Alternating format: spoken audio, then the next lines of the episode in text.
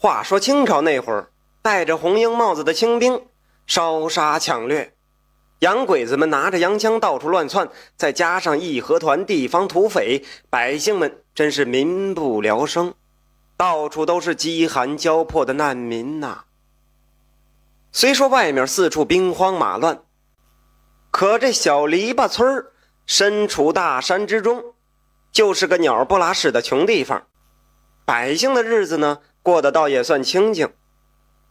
有一天呐，大老刘他媳妇要生孩子了，接生婆进屋的时候正是中午，外面老大的太阳。等孩子出生以后啊，正赶上这会儿天狗食日，屋子一黑，什么都看不见了。接生婆抱起刚出生的孩子，脸贴脸的瞅了半天，说：“哟。”刚才还看着好好的，咋这会儿越抽越黑呢？等接生婆缓过神来，这才发现屋里边什么都看不见了，吓得接生婆差点把孩子给扔喽。他以为是自己眼瞎了呢。大老刘没啥本事，就是靠着坡上种点荒地，呃，种点粮食过日子。家里的日子本来就过得紧巴，没想到媳妇生下孩子后，又得了产后风。没多久啊，身体就开始发麻疼痛。由于没钱请郎中啊，半年后的一天，媳妇儿撇下他们爷儿俩，就撒手人寰了。这没女人的日子本来就不好过，一个大男人还要带着一个未满周岁的孩子，啥活也干不了，也就没了收入。大老刘自己吃糠咽菜倒是没什么，可是这孩子怎么办呢？就在大老刘一筹莫展的时候，这一天他一大早醒来，打开房门，却发现门口放着一个馒头。哎，他也是很纳闷要是说别人可怜我，那至少送个馒头的时候也说一声啊，也得告诉我一声啊，怎么会不声不响的呢？再说了。我这院子这大门也是插着的呀，看着这门也没有动过的痕迹呀。哎，这事儿怪了。此后啊，每天大老刘醒来的时候，都会发现自己门口有一个馒头，或者是说有几块点心。有时候大老刘开房门的时候啊，竟然发现门口还放着一只被咬死的山鸡。那有了吃食，自然是好事儿。可是这东西哪儿来的呢？也没听说谁家丢东西，一直就这样，嗯，过了有这么个几年，嗯，后来呀，这个孩子呢也大点了。有时候啊，这大老刘就把孩子锁在自个儿家里自己去地主那里干点零活啊，也挣俩钱儿，补贴一下家用。这一天呢，大老刘干完活准备收工回家。那个地主也是个心善之人，知道这大老刘带个孩子不容易，啊，就给了他几个玉米面饼子。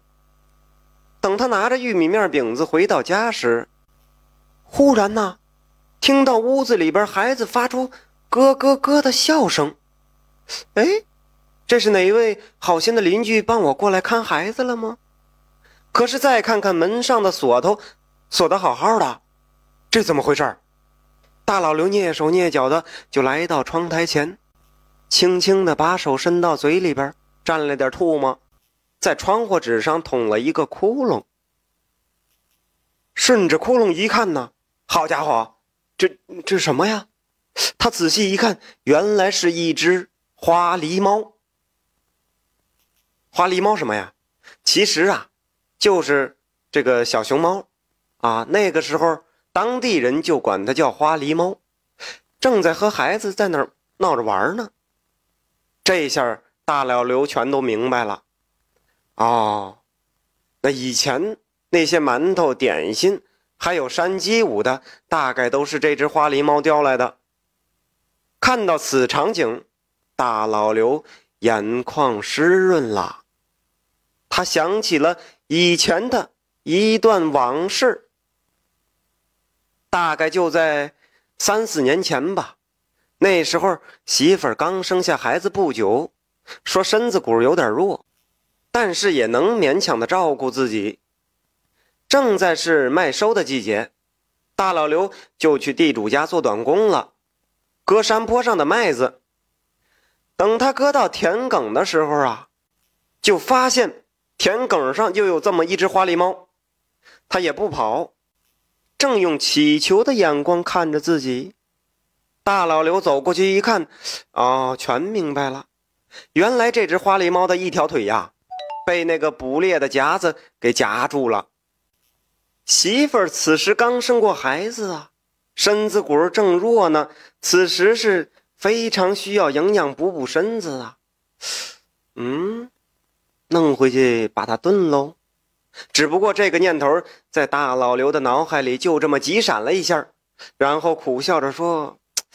哎，这媳妇儿刚生下孩子，啊，就积点德吧，也保佑他们母子平安。得了，放你走吧。说着，他就伸手掰开了捕猎的夹子。自从大老刘媳妇儿去世以后啊，这花狸猫捕到这个山鸡呀什么的，就悄悄的送过来了。